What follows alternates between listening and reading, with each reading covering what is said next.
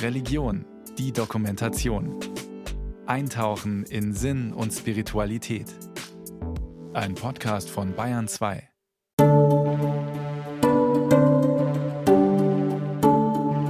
Für mich war immer Angst vor Gott. Oder ich bin so äh, gewachsen auch in der Schule auch. Das war, wir haben immer so gelernt, man muss Angst vor Gott haben, man muss zum Beispiel Hijab haben, man bekommt immer Strafe von Gott. Ein ganz neues Verständnis von Religion zu entwickeln, das ist ein ganz, ganz langer Prozess und ich weiß gar nicht, ob der gelingt auf Dauer. Die Religionsform, die Sie gelernt haben, ist sehr autoritär geprägt und ich möchte gern, dass wir etwas miteinander entwickeln. Kapitel 15. Wollt ihr das hier abwechselnd lesen oder wollt ihr nur Farsi lesen? Könntest du bitte erste Verse auf Deutsch lesen, dass ich. Dass du gucken kannst. Ja, ja. Am Donnerstagnachmittag nach vier sitzen Jutta Nötzel und Sore im Pfarrhaus der Domgemeinde mitten in Halle. Die deutsche Pfarrerin und die Physikerin aus dem Iran. Ein ungewöhnlicher Bibelkreis mit einer reformierten Theologin und sieben Neuchristen aus dem Morgenland. Nach diesen Begebenheiten erging das Wort des Herrn an Abraham in einer Schauung. ja. Ja? und er führte ihn nach draußen und sprach, blicke auf zum Himmel und zähle die Sterne, wenn du sie zählen kannst. Und er sprach zu ihm, so werden deine Nachkommen sein. و ببین آیا می توانی آنها را بشماری نسل تو نیز چنین بیشمار خواهد بود Die meisten der vier Frauen und drei Männer an dem langen Holztisch sprechen kaum Deutsch. Die grünen Bibeln vor ihnen tragen auf dem Titel geschwungene persische Buchstaben in Gold. Aber nicht nur das ist anders als in einem deutschen Bibelkreis. Es gibt kein Gebet an diesem Nachmittag, auch kein Lied. Wenn die Pfarrerin Jutta Nötzel etwas erklärt, muss Sore übersetzen. Und bei den Antworten auf Persisch schaut die Theologin oft fragend, manchmal auch etwas unsicher. Wollen wir noch mal den Text nur auf Farsi lesen? Und wer kommt jetzt noch? Oh, hallo. Hallo, Reza, komm. Schön, dass du kommst. Sag schön. Ja, gut. Schnell schweift das Gespräch ab von Abraham in der Bibel hin zur aktuellen Politik im Iran, zu den Protesten, der Verfolgung von Andersdenkenden, zu Familie und Freunden dort. Die Pfarrerin versucht, den Blick immer wieder auf die alten Sätze der Heiligen Schrift zu lenken. Manchmal gelingt es, manchmal nicht. Lies doch einfach den Text nochmal. Ich setze draußen nochmal Wasser auf, damit Resa noch einen Tee kriegt.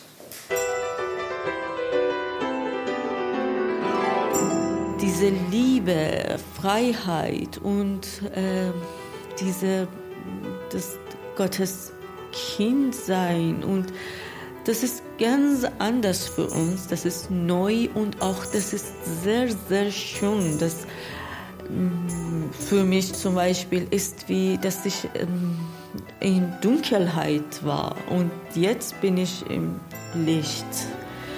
Und ja, Deutsche, das ist aber mein, meine Meinung. Das ist, ich denke, sie wissen nicht, was sie haben. Keine Krippe steht hier, kein Stall. Und doch ist es ein bisschen wie in der weihnachtlichen Geschichte von den Weisen aus dem Morgenland. Sie kommen von weit aus dem Osten, aus der Fremde, um Jesus anzubeten. Gelehrt sind sie auch wie Sore, die Physikerin. Und die Geschenke erst, die sie bringen, ihr Glaube, der so anders ist. Die bringen uns schon Geschenke, das muss man wirklich sagen. Die bringen uns dieses Staunen über den Glauben, diesen Stolz darauf getauft zu sein, was ja bei uns bisweilen in der Gesellschaft etwas ist, was man auch versteckt. Aus Angst zur Minderheit zu gehören oder vielleicht, weil man selber gar nicht mehr so viel damit verbindet. Na, Abraham. Kennt ihr Abraham? Wir sagen Abraham. Genau. Aber hier steht Abraham. Ja. Das ist, jetzt habe ich ja, das gemerkt, das ist Abraham. Da haben wir es wieder. Wieder eine Figur, die, die im Koran ist und in der Bibel. Für uns ist anders, weil wir diese Erfahrungen haben mit Islam. Wir haben immer so gelernt, man muss Angst vor Gott haben, man muss zum Beispiel Hijab haben. Ich kannte einen Gott, das es ist so grausam. Immer bestraft mich. Ich hatte immer Angst vor Gott. Sore und Fateme. Zwei von gut 50 Neuchristen in der Hallenser Gemeinde. Unter den hohen gotischen Säulen des Doms haben sie eine Zuflucht gefunden. Wenn sie von ihrem Weg hierher erzählen, dann manchmal mit einem Lächeln, manchmal auch mit Tränen. Und die Angst ist noch da. Sie verfolgt die Geflüchteten bis nach Halle. Die Geschichten vom langen Arm des iranischen Geheimdienstes kursieren auch in der Domgemeinde. Aber ich habe hier andere Gott gefunden. Das ist richtige Gott vor mich. Da ist Liebe Gott. Da, wo der Islam in der Herrschaft ist, ist die logische Konsequenz dann auch eine Abkehr vom Islam, um gegen den Status quo zu opponieren, zu rebellieren. Der evangelische Theologe Konrad Kranich hat die Konversion muslimischer Iranerinnen und Iraner zum christlichen Glauben erforscht und darüber ein Buch geschrieben. Wobei man sagen muss, dass viele Iranerinnen und Iraner, mit denen ich gesprochen habe, von einem jahrzehntelangen Entfremdungs- und Distanzierungsprozess auch sprechen im Hinblick auf ihre eigene Geschichte und ihre eigene islamische Herkunft. Viele sagen von sich, wir waren eigentlich nie Muslime. Wir sind zu Muslimen gemacht worden durch das Setting, in das wir einfach hineingeboren wurden, in dem wir sozialisiert worden sind. Aber ehrlich gesagt, wir waren nie Muslime. Viele Iraner würden sagen, wir sind auf der Suche nach einem Weg, wir sind auf der Suche nach einem Ausweg, nach einem alternativen Lebensmodell. 99 Prozent der Menschen in der Islamischen Republik Iran sind Muslime. Offiziell. Wie viele von ihnen aber wirklich den Glauben des islamistischen Regimes leben, darüber gibt es keine Studien. Ich habe einmal etwas gegen Islam gesagt, aber das war auch nicht äh, mit Absicht oder so. Das war in einer Werkstatt, äh, Topfahren. Und ich sagte nur, dass diese meine Meinung, dass Islam nur für Männer ist. Und auch, das habe ich auch gesagt, dass warum äh, Frauen im Christentum sind oder haben Freiheit, sind nicht wie wir.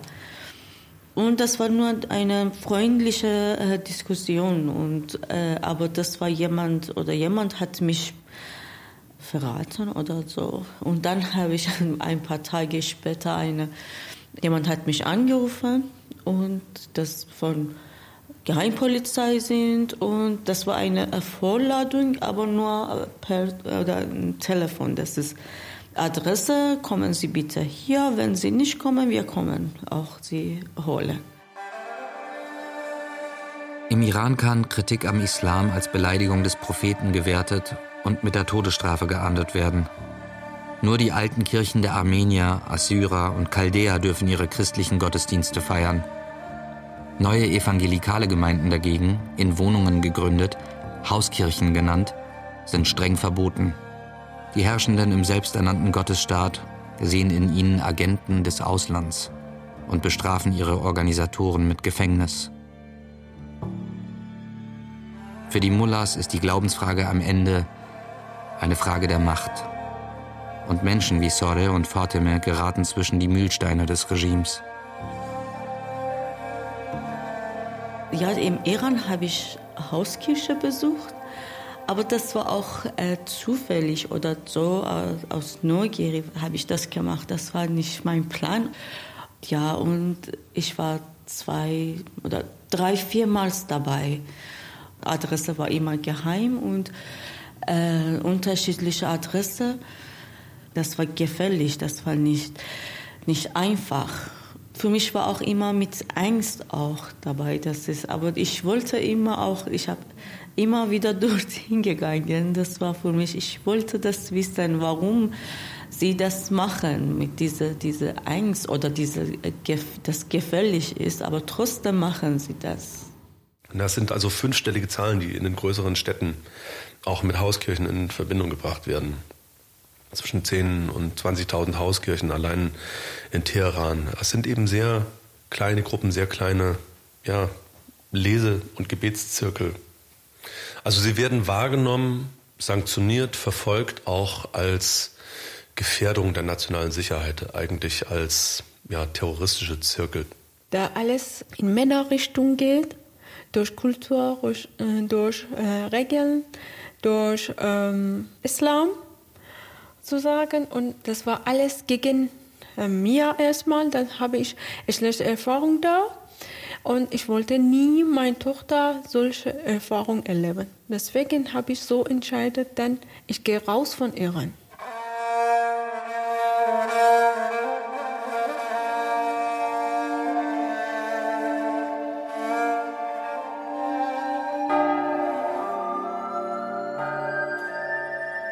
Also wir sind ja eine reformierte Gemeinde und äh, die Reformierten, die hier in Deutschland leben, das sind Nachkommen der Geflüchteten ähm, aus Frankreich und aus der Pfalz und auch noch aus anderen Gebieten, aber das ursächlich. Also das heißt, es gehört auch ein bisschen zu unserer DNA, dass wir uns selber als Geflüchtete verstehen und dass wir uns auch dieser Arbeit und ähm, dem Zusammenleben mit Geflüchteten gern öffnen möchten. 2015 erreichten wieder Menschen auf der Flucht den Hallenser Dom. Matthias Pulst, Ingenieur, ist eine Art Urgestein der Domgemeinde. 34 Jahre saß er in ihrem Vorstand. Ja, und dann kamen die ersten, die dann plötzlich auch mal äh, im Gottesdienst sichtbar waren. Vor über 300 Jahren kamen schon einmal Glaubensflüchtlinge nach Halle. Die Hugenotten. 1685 war das, als der preußische Kurfürst Friedrich Wilhelm die verfolgten Protestanten aus Frankreich und der Pfalz einlud. Sie flohen vor der katholischen Gegenreformation, vor einer klerikalen Gewaltherrschaft. Und da, äh, ja, da haben wir auch schon ein paar Stunden lang auch Transporte gemacht mit dem Anhänger und da, ach, da hat einer noch ein Sofa und das fahren wir dorthin. Und dann habe ich äh, irgendwo einen Herd angeschlossen in einer Neubauwohnung und habe äh, in, in anderen Wohnungen Lampen aufgehängt. Aber äh, wenn eben Diskussionen waren, hm, warum müssen wir das ausgerechnet machen? Sorry, äh, wir hätten hier keine reformierte Gemeinde, wenn nicht andere irgendwie uns auch toleriert hätten, unsere Vorfahren. Im 17. Jahrhundert kamen Flüchtlinge aus einer protestantischen Untergrundkirche. Nach den Verwüstungen des Dreißigjährigen Krieges waren sie für den preußischen Kurfürsten gesuchte Fachkräfte. Buchdrucker, Goldschmiede, Seifensieder etwa. Für eine Belebung der Wirtschaft und auch der Kirche.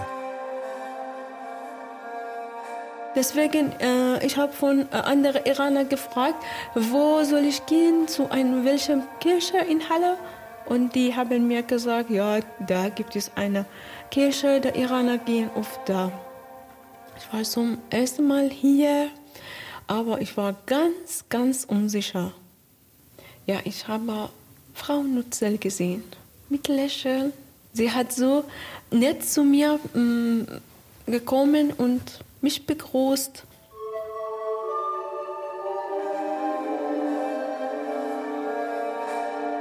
Danach durch habe ich Bibel gelernt, denn ich konnte verstehen, die nächste Liebe und die ähm, kirchliche sind, nicht alle, aber viele sind so nett, freundlich und auch mit fremden Leuten, die Flüchtlinge. Dann habe ich gedacht, okay, dann ich bleibe hier, ich komme wieder und nochmal. Fatime hat sich hier taufen lassen. Und auch ihre Tochter. Sie hat eine Arbeit in Halle gefunden. Die Psychologin ist jetzt Erzieherin in einem Kindergarten. Sie fühlt sich angekommen. Sore erwartet ein Kind. Es soll auch getauft werden, so wie sie und ihr Mann. Sore hat Tränen in den Augen, wenn sie davon erzählt, wie es dazu kam aber diesmal nicht aus Trauer oder Angst. Diese, diese Christen haben einfach geholfen. Und das war mein Wunsch irgendwie in mein Herz, dass ich wollte auch da so sein, dass dieses Liebe, diese Liebe so äh, fühle, dass, dass ich weine, wenn ich darüber denke oder singe, dann, dann ja, und dann sagte ich, ich möchte mich taufen lassen.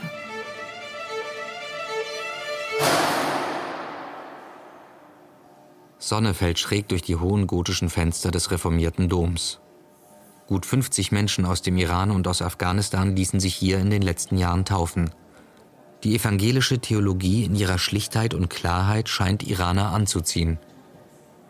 Und Martin Luther, der ist in ihrer Heimat wohl bekannt. Als eine Chiffre für Reformen, weiß der Theologe Konrad Kranich. Protestantismus wird in diesen Gesprächen oder wird in dieser ähm, eigenen identitätsmäßigen Transformation oder Neukonzeption entworfen als etwas, was muttersprachlich ist, was Nächstenliebe betont, was Männer und Frauen gleichberechtigt, was Luther kennt, diesen starken Menschen, der es mit einer Klerikerdiktatur aufnimmt. Es gibt Menschen, die sich, haben sich im Iran in Hauskirchen engagiert. Es gibt Menschen, die sind richtig verfolgt worden dafür. Die wenigsten sind im Iran getauft, weil die Taufe ja ein öffentlicher Akt ist und in einer Untergrundkirche kaum möglich. Und dann gibt es mit Sicherheit auch welche, die haben hier in Deutschland oder auf der Flucht gehört, dass sie bessere Chancen haben auf eine Anerkennung hier in Deutschland, wenn sie getauft sind. Ich habe das nicht prüfen können. Ich kann ja nicht in die Herzen der Menschen schauen. Ich habe alle getauft, die sich gewünscht haben, getauft zu werden. In Islam ist Musik eigentlich verboten und haram und besonders für Frauen singen oder spielen, Musik spielen. Und da wir hatten hier diese Möglichkeit im Chor singen oder im Gottesdienst mitsingen. Da ich finde das ganz herrlich. Ich habe immer beim Gottesdienst ganze Haut bekommen. Ich habe nie ein Wort verstanden, aber trotzdem hatte er äh, einen äh, schönen Einfluss auf mein Innen. Ja. Ich mag das und dann ich lerne auch damit. Ich fühle mich so mutig. Dann erstmal habe ich gesehen eine Pfarrerin, eine Frau. Und das war sehr äh, interessant für mich. Da ah, Frauen haben hier Recht, haben Respekt, haben diese Möglichkeit.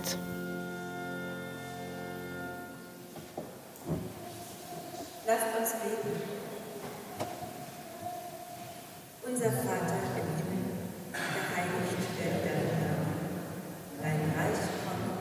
Die Iraner und Afghanen in der Domgemeinde beten mit. Unsicher bewegen sie ihre Lippen im Klang der Gemeinde. Die altertümlichen deutschen Worte sind noch zu schwer für die meisten der neuen Glaubensgeschwister. Auch für manche der Deutschen wird einiges plötzlich fremd. Das ist insgesamt auch immer wieder eine Enttäuschung da gewesen, wenn Menschen aus der deutschen Gemeinde sich versucht haben zu engagieren, ne? also Sprachkurse organisiert haben oder eine Lehrstelle organisiert haben für jemanden. Es war oft so, dass das nicht funktioniert hat oder nicht in der Weise angenommen wurde, wie die Helfenden das erhofft haben. Ich finde es schon wichtig, dass wir unsere Motivation zu helfen immer wieder gut reflektieren und uns auch der Asymmetrie bewusst sind. Nach dem Gottesdienst gibt es einmal im Monat in der Domgemeinde ein gemeinsames Essen, einen Brunch. Heute ist sogar Gemeindefest. Lange Tische stehen im frisch renovierten Gemeindesaal. Das Parkett glänzt. Es gibt ein Buffet und viel zu besprechen. Ich glaube, wir sind in, in dieser Phase, dass wir uns auf dem Markt grüßen, wenn wir uns begegnen. Es ist Smalltalk, wie geht's? An der Stelle stehen wir im Moment noch. Und äh, machen wir uns nichts vor, in Deutschland ist es auch üblich, wer da fremd von außen kommt, hat es grundsätzlich ja erstmal schwerer. Das liegt in der Natur unserer Mentalität möglicherweise. Da sind wir nicht ganz so offen wie andere. Die Gemeindemitglieder aus dem Iran und aus Afghanistan sitzen an einem weiß gedeckten Tisch in der Mitte. Unter sich. Wir Iraner sprechen zusammen und Deutsche auch miteinander. Und wir haben wenig Kontakt in Domgemeinde mit anderen. Und wir sind auch mit Deutschen wie Fremde.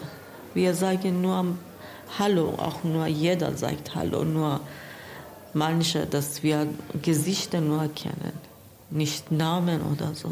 Nur Hallo sagen und auf Wiedersehen und dann ist vorbei. Das ist auch für mich irgendwie enttäuschend, dass, dass niemand mit uns spricht oder Kontakt haben möchte. Vielleicht könnten die Erfahrungen der Hallenser Christen in der DDR eine Brücke zu den Iranern und Afghanen sein. Was aber vielleicht noch viel häufiger geschehen könnte, ist eine Begegnung durch die jeweiligen Repressionserfahrungen. Ich meine, eine so eine Situation in so einem geschützten Gemeinderaum verbunden, aber auch bedroht zu sein. Das ist ja was, was Christen hierzulande und diese iranischen Christinnen und Christen eigentlich sehr verbinden könnte. Ich frage mich, ob das in unseren Gemeinden nicht viel stärker auch zum Tragen kommen könnte, dass wir uns über unsere jeweiligen Betroffenheiten da auch nochmal anders begegnen. Noch aber ist es vor allem die Pfarrerin, die die ungleichen Gemeindeteile zusammenzuhalten versucht, die vermittelt, berät und die immer wieder unsicher in die Gesichter der persisch sprechenden Menschen vor sich schaut. Versteht sie diese Menschen richtig? Was sind denn Wünsche für, für euer Leben, von denen ihr euch nicht gern verabschieden würdet? نمیخواستم که رهاش کنه این فکر رو دیگه این خواست داره حالا میگه شما ها توی زندگیتون بچه هامون که خیلی دلم آرزو برآورده Möchten, möchte gern äh, ihre Kinder wiedersehen. Mhm. Egal wann, ne? in diesem Leben oder in einem anderen. Möchte bestimmt wird es. Ich hoffe mit dir. ولی من آرزو اینه که مشکلات تو ایران تمام بشه و هر کسی خواست بتونه برگرده ایران Jonas wünscht oder hat dieser Wunsch, dass im Iran alles wieder oder alles in Ordnung wäre und jeder wieder zurückgehen kann. Schnell springt das Gespräch vom Glauben zur Politik. Zu den Demonstrationen im Iran, zu den Inhaftierten, den Mutigen und den Leidenden dort. Es ist dann sehr weit weg von Halle, von dieser alten reformierten Gemeinde und ganz nah bei einer Revolution, einer politischen. Aber die Menschen an diesem Tisch haben auch selbst eine Revolution erlebt, eine innere. Diese Liebe oder diese Freiheit und auch, dass wir Gottes Kinder sind, das war für mich sehr, sehr äh, beruhigend oder so. Und auch, dass Gott als, als Mensch auch gelebt hat. Und das war für mich auch immer, Gott weiß nicht, welche Schmerzen wir haben. Aber ich dann, wenn ich das sage, ich weiß, Jesus hat das auch erlebt. Er war auch traurig, er hatte auch Angst und er hatte auch Schmerzen und er versteht mich, wenn ich jetzt das sage. Auch im Gottesdienst bei diesen alten Liedern bewegen die meisten Iraner und Afghanen nur lautlos die Lippen mit. Es ist die Musik der Deutschen und deren Tradition, nicht ihre. Es bleibt eine Differenz. Auf beiden Seiten. Und doch haben diese neuen Christen aus dem Morgenland, so wie die Weisen in der Weihnachtsgeschichte, dieser alten deutschen Gemeinde etwas mitgebracht. Etwas Wertvolles. Also das ist ein Riesengeschenk, was die uns gebracht haben. Dieses immer weiter Fragen nach der Bibel und sich einmal in der Woche treffen, um die Bibel zu lesen, dass das auch nicht aufhört, das ist auch ein Geschenk. Also dieses, den Glauben so ernst zu nehmen und etwas davon zu erwarten, das bringen sie uns. Ich denke, für Deutsche ist ganz anders beim Gottesdienst, manchmal sehe ich auch nicht viele Deutsche oder viele Mitglieder. Das finde ich sehr schade, dass jetzt unser Leben, das ist, unser, das ist ein Geschenk. Das, aber ich denke, für sie ist ein bisschen so geworden, das war immer da und ist immer da und man sieht vielleicht das nicht mehr.